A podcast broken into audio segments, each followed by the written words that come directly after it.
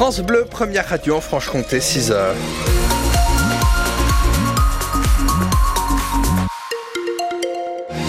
6 heures, l'actualité en ce jeudi 1er février. Anne Fauvard, que le temps? Eh ben, le ciel restera couvert hein, aujourd'hui, mais il fait plutôt bon. On a 3 à 8 degrés euh, ce matin, ça va guère augmenter hein, cet après-midi. 5 à 9 pour les maximales. Si vous devez prendre la route à cette heure-ci, euh, pas de difficultés euh, particulières à signaler euh, ici même, hormis pour vous qui souhaitez continuer sur la 36, hein, elle est toujours fermée au niveau de l'échangeur avec la 39 en direction de Beaune. Vous pouvez toujours rejoindre hein, tout de même Dijon ou encore Lons-le-Saunier, mais vous ne pourrez pas poursuivre sur la 36 en direction de Beaune, donc qui est fermée entre l'échangeur avec la 39 et la commune de Beaune.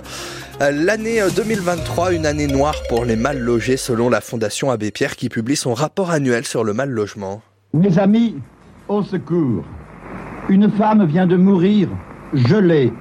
Il faut que ce soir même, dans toutes les villes de France, des pancartes s'accrochent sous une lumière, dans la nuit, où l'on lise ces simples mots Toi qui souffres, qui que tu sois, entre, dors, mange, reprends espoir, ici on t'aime.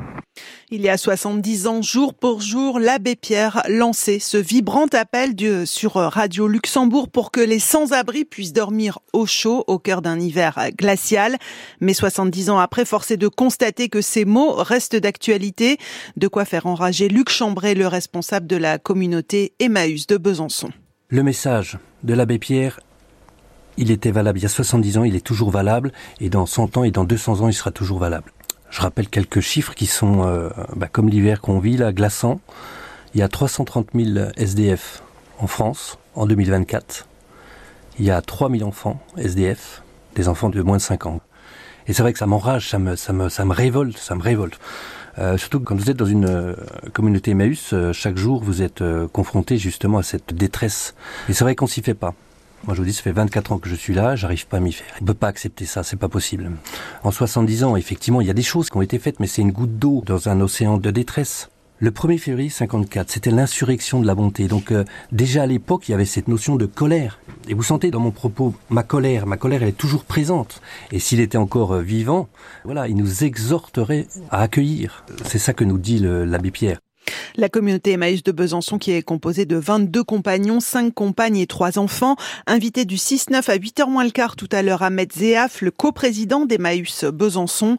Emmaüs, vous connaissez forcément, alors est-ce que vous y donnez, est-ce que vous y achetez? On en discute ensemble tout à l'heure à 7h25 au 03 81 833 111. L'actualité, c'est aussi la colère des agriculteurs qui persistent. Alors les 11 agriculteurs au Saunois interpellés hier en région parisienne devant le marché de Ringis sont sortis de garde à vue. Ils faisaient partie des 15 arrêtés en fin de matinée pour entrave à la circulation.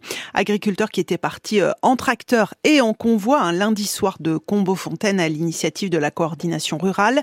L'avancée d'un autre convoi de cette même coordination rurale destination Ringis, parti du sud-ouest avec 200 à 300 tracteurs et elle stoppée dans le Loiret par des véhicules blindés. Chez nous, dans le Nord-Franche-Comté, l'autoroute A36 est restée bloquée une bonne partie de la journée hier dans le sens Belfort-Besançon, dans le territoire de Belfort. Les agriculteurs ont envahi le centre de la ville de Belfort. Ils ont déversé de la terre devant la direction départementale des territoires. Dans le Jura, les agriculteurs qui bloquaient depuis mardi soir des bases logistiques de centrales d'achat à Rochefort-sur-Nenon et Tavaux ont levé le camp hier en fin d'après-midi sans incident. Et puis en Haute-Saône, les tracteurs qui occupaient, eux, depuis lundi le rond-point de Saint-Sauveur ont quitté les lieux hier après-midi après une opération escargot jusqu'à Lure et retour, mais six tracteurs ont pris la direction de Paris pour rejoindre la mobilisation autour de la capitale.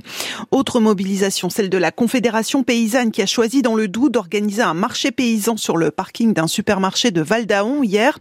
Une dizaine de producteurs locaux ont installé leur stand de vente directe, alors comté, fromage de chèvre, yaourt fermier, saucisses et j'en passe.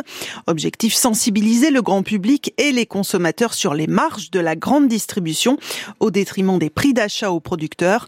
Au total, une centaine de consommateurs et sympathisants sont venus soutenir cette démarche. De quoi redonner le sourire à Laurence Lyonnais, la porte-parole de la Confédération paysanne du Doubs. On s'installait euh, de manière euh, très respectueuse, calme, conviviale, euh, avec des messages à faire passer, mais sans aucune intention de, déranger ou de nuire. Et même avant que le marché ouvre, dès avant 10 heures, il y a des gens qui faisaient aussi bien leurs courses dans l'enseigne et qui sont venus nous saluer ou acheter des produits, discuter avec nous. Même des gens qui venaient avec le caddie jusque-là. Nous, on n'est pas dans un discours moralisateur de pointer les personnes qui font leurs courses dans telle et telle enseigne. Les consommateurs, ils sont aussi dans un système qu'ils n'ont pas forcément choisi. On leur a pas leur avis sur ce qu'ils voulaient manger et ce qu'ils étaient d'accord pour que le producteur ne vive pas sur le prix du kilo de carottes que euh, ils ont acheté et qui des fois leur a coûté euh, parce qu'ils ont un pouvoir euh, de vivre qui est en baisse. Quoi. Voilà. Je pense que ce mouvement est parti pour durer parce que le gouvernement n'a pas pris du tout la mesure qu'on était sur un moment charnière et qu'il va falloir donner une autre direction à l'agriculture et à l'alimentation. Aujourd'hui, Emmanuel Macron se rend à Bruxelles où la crise agricole européenne s'invite en marge d'un sommet des 27. Un accident mortel hier après-midi sur la départementale 474 en Haute